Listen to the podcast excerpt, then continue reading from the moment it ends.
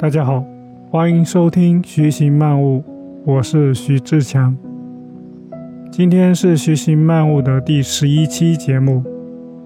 这是一档记录分享有关个人成长、思维迭代的播客节目，提倡通过简单重复的系统行为，借助时间的复利，达成一个又一个人生里程碑，并自动无限前行。希望能与你在这条自我探寻的漫漫长路上一起徐行漫悟。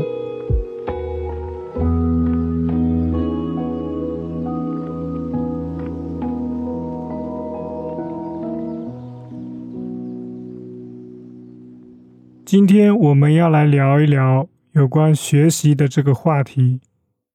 我认为学习是终身的，它是一种自然的生活状态。二零二二年八月，我开始每天写晨间日记，多的时候一天写三四页，少的时候可能就一句话。到现在大概写了四本笔记本。我的文章和播客大部分的内容都出自我的晨间日记，通过重新编排组合写出来的。晨间日记是我每天醒来的第一件事情，这是一段审视自我的时间。通过手中的笔记录下那一刻我的所学、所思、所想。每次我整理翻看的时候，总会感叹：这是我写的吗？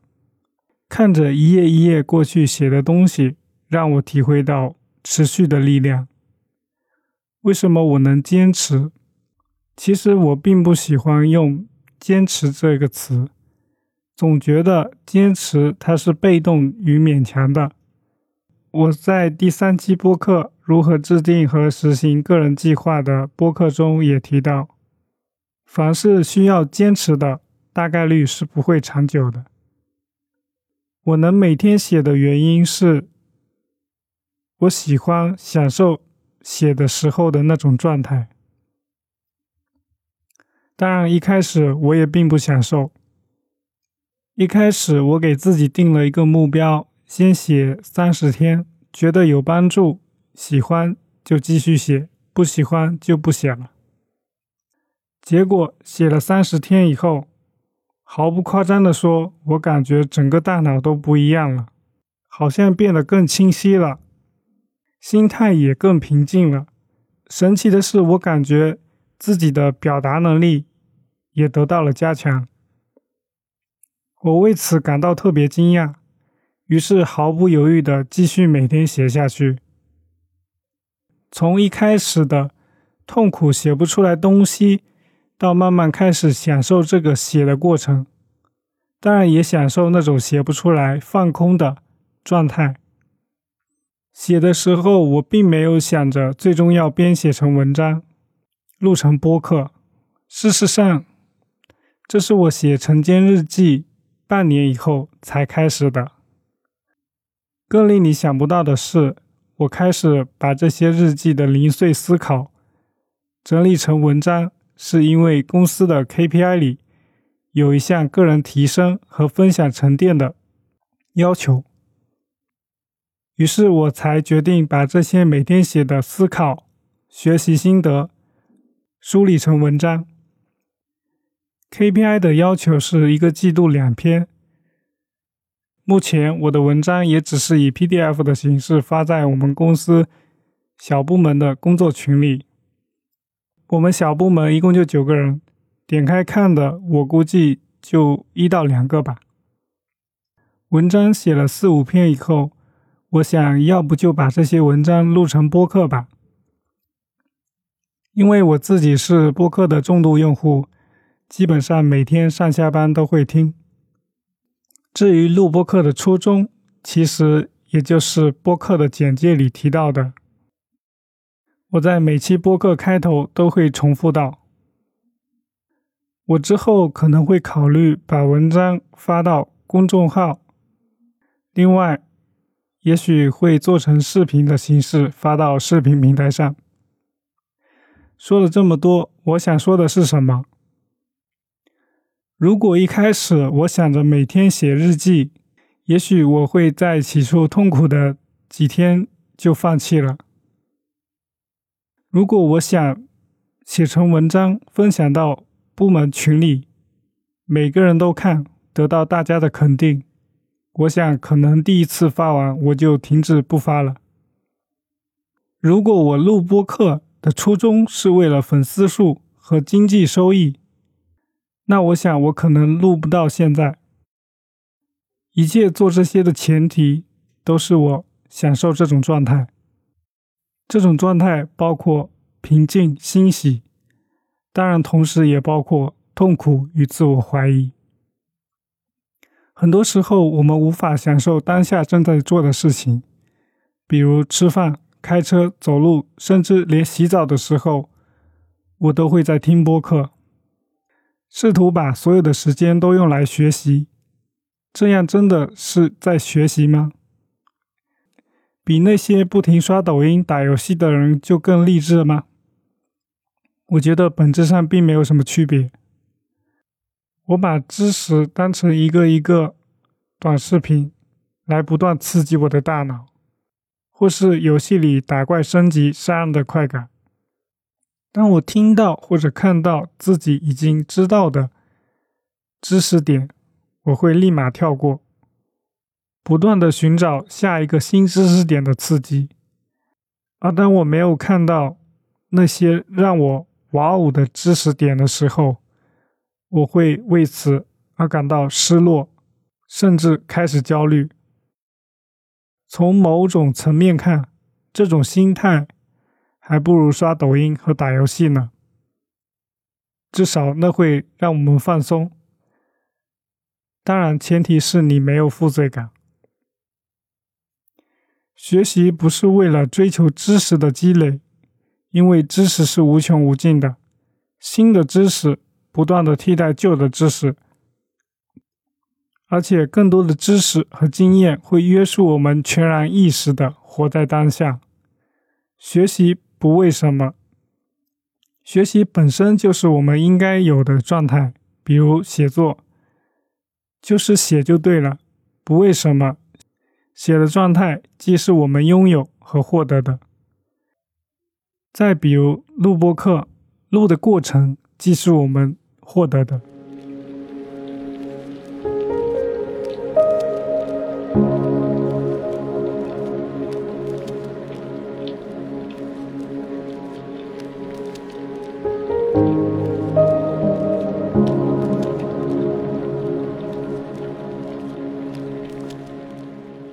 我们经常会有这样一个问题：学习一定要通过阅读书籍吗？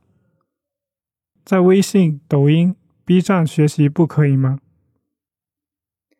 其实，无论是何种获取信息的方式都是可以的，并没有哪种更高级的说法。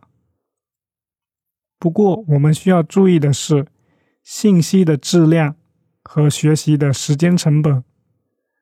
我认为阅读书籍在当今的社会还是最好的学习方式之一。首先，我先解释为什么阅读是最好的学习方式。阅读是主动的学习，而其他的类似听演讲、看视频、听音频课程等获取信息的方式，都属于被动学习。当然，你也可以在看视频或者听音频的时候暂停下来思考一下，然后再接着往下看。但我相信大多数人是不会这样做的。而阅读相比其他获取信息的方式来说，它需要你更专注，否则你是无法进行下去的。其次，我接下来再解释一下书籍。为什么是最好的信息来源？我们应该能够认同，优质的学习资料能让我们少走不少弯路吧。而相对于从检索引擎检索到的和互联网各个平台众多获取的信息来说，书籍相比之下质量会更高一些，因为出版社需要进行筛选，而很多经典的书籍更是经过时间和几代人共同验证的。很多网上我们看到的内容，其实都是人们通过经典书籍里的观点，结合自己的看法、经验，生成的二手信息。当然，经典书籍也可能是二手信息，因为我们都在借鉴先贤们的智慧。相比之下，直接学习原始的资料，当然更节省时间和减少理解偏差。这里又必须强调一下学习英语的重要性了。翻译其实也是一种把一手信息加工的过程，而最直接的方式就是通过学习作者的母语获取到一手信息。而且很多经典书籍的原文和最新的权威资讯都是通过英文发布的，所以。学习英文的重要性就不言而喻了。当然，我们不应该对知识有洁癖，不是说二手信息就一定不好。知识没有高低之分。其实，我们所有人都是在古代先贤智慧成果的基础上进行思考和探索的，这一点还是有必要意识到的。这也有利于我们在学习的时候梳理知识、追根溯源，梳理出更加牢固的知识脉络。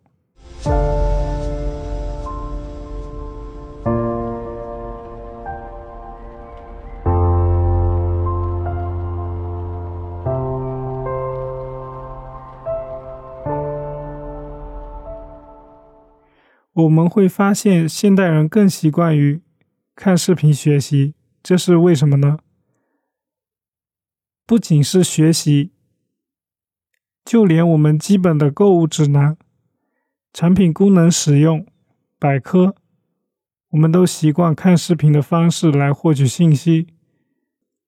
视频这种被动的形式，多元的感官体验，声音、图像、文字，甚至包括互动社交、弹幕留言。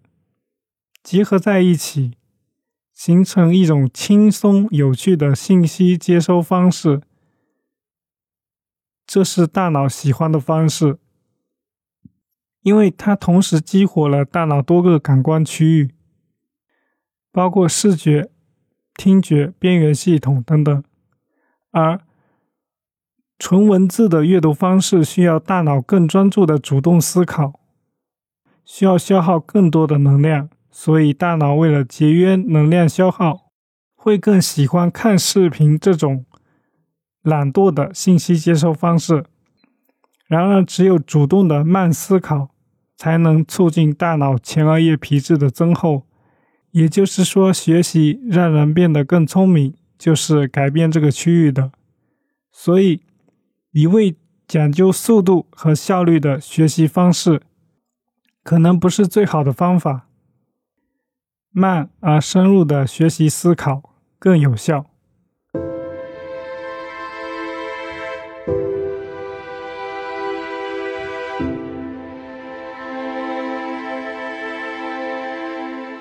那学习是否需要具体的目的呢？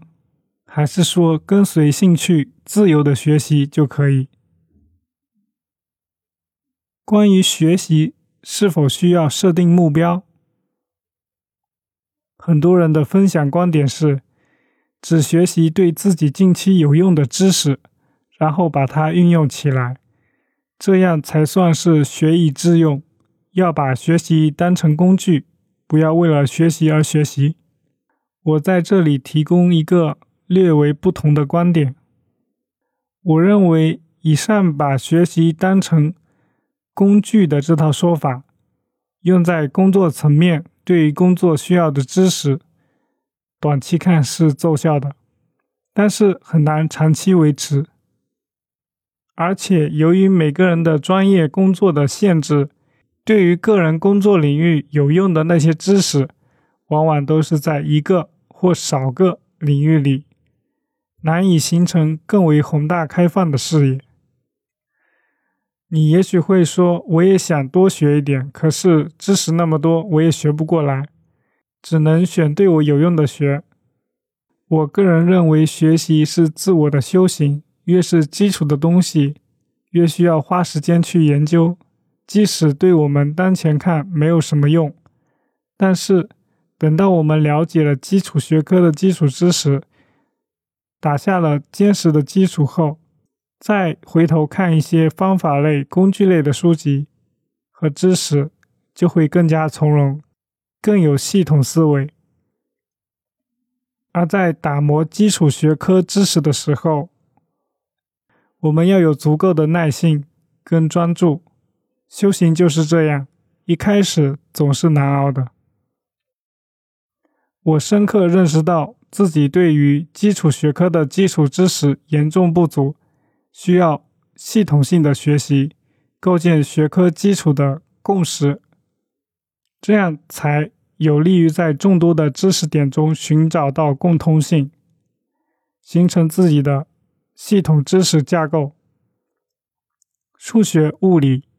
概率统计、工程学、心理学、经济学、复杂科学，学习古希腊学者的逻辑观察、分析思辨的能力，在条件有限的情况下，认真观察记录，创造分析的条件基础。观察的方法是跨越时间，寻找规律、共同性。科学的精神不是轻信权威、人云亦云，而是时刻保持开放的态度和批判性思维。当我们专注在学习的状态里，这个行为本身就是一种学习。如果我们能够专注在任何一件事情上，并且享受当下做的每一件事情，那其实我们就是最自由的幸福状态了。学习在那个时候就是每时每刻的生活，学习即生活，所以说学习是一种自然的生活状态。学习知识的目的是让我们变得更有智慧。不要关注学习到什么，要关注我们心性的变化，为人处事的方式是否越来越平静从容。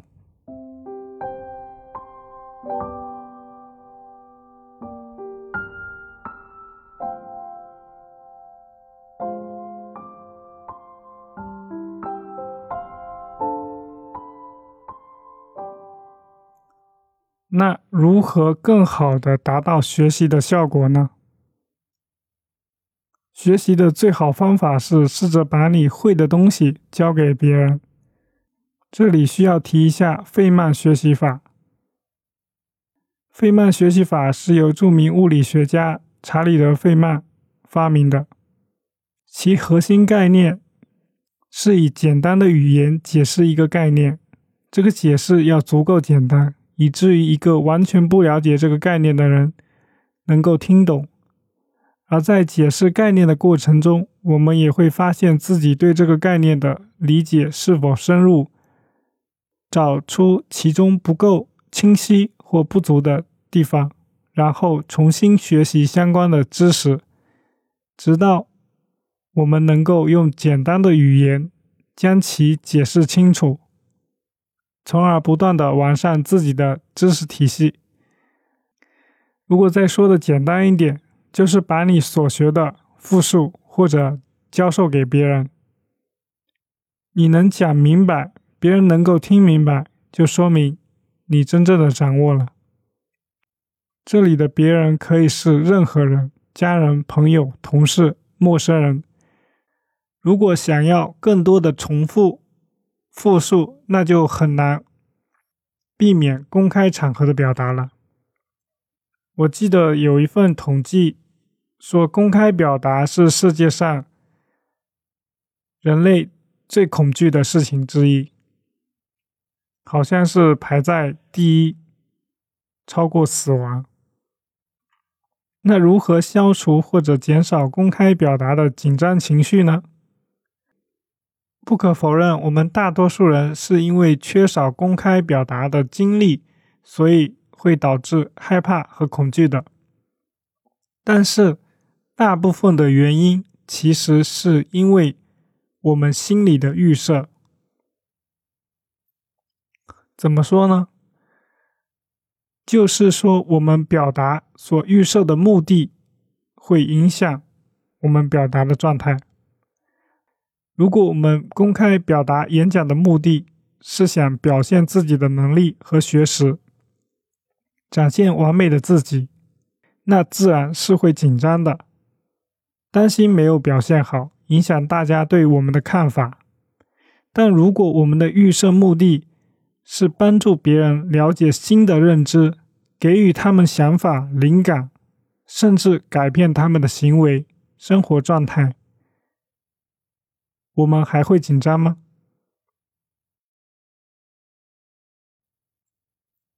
也许就不会了，对吧？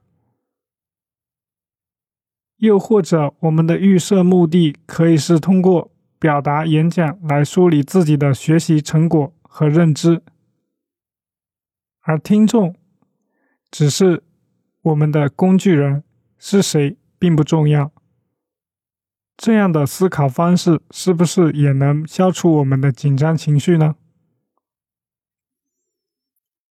再举个例子，当我们去面试或者晋升汇报的时候，是不是可以应用这一套改变目的，从而消除紧张情绪的方法呢？面试的时候，我们的预期目的总是想留下怎样怎样优秀完美的印象。对于心仪的公司或者晋升汇报的时候，更是如此。可是，如果换一个预设目标呢？公司需要我们，我们可以帮助到公司创造价值吗？在我们的岗位里，甚至超过这个范围里，我们是来告诉他们，我们可以如何帮助公司的。这么想，我们还会那么紧张吗？所以说，自信的人可能也许只是预设的目的和我们不一样。最后，我想说，当我们去学习解决问题的时候，肯定又会发现新的问题，而且我们会发现，我们学习的越多，反而会觉得越无知。学习是一种不断察觉的活动。是一条不断探寻、认识自我的终生旅途。只有保持一颗永远在学的心，才能了解所谓的“我是什么”。学习本身并没有什么用，思考的行动才会带来改变。最好的老师叫做。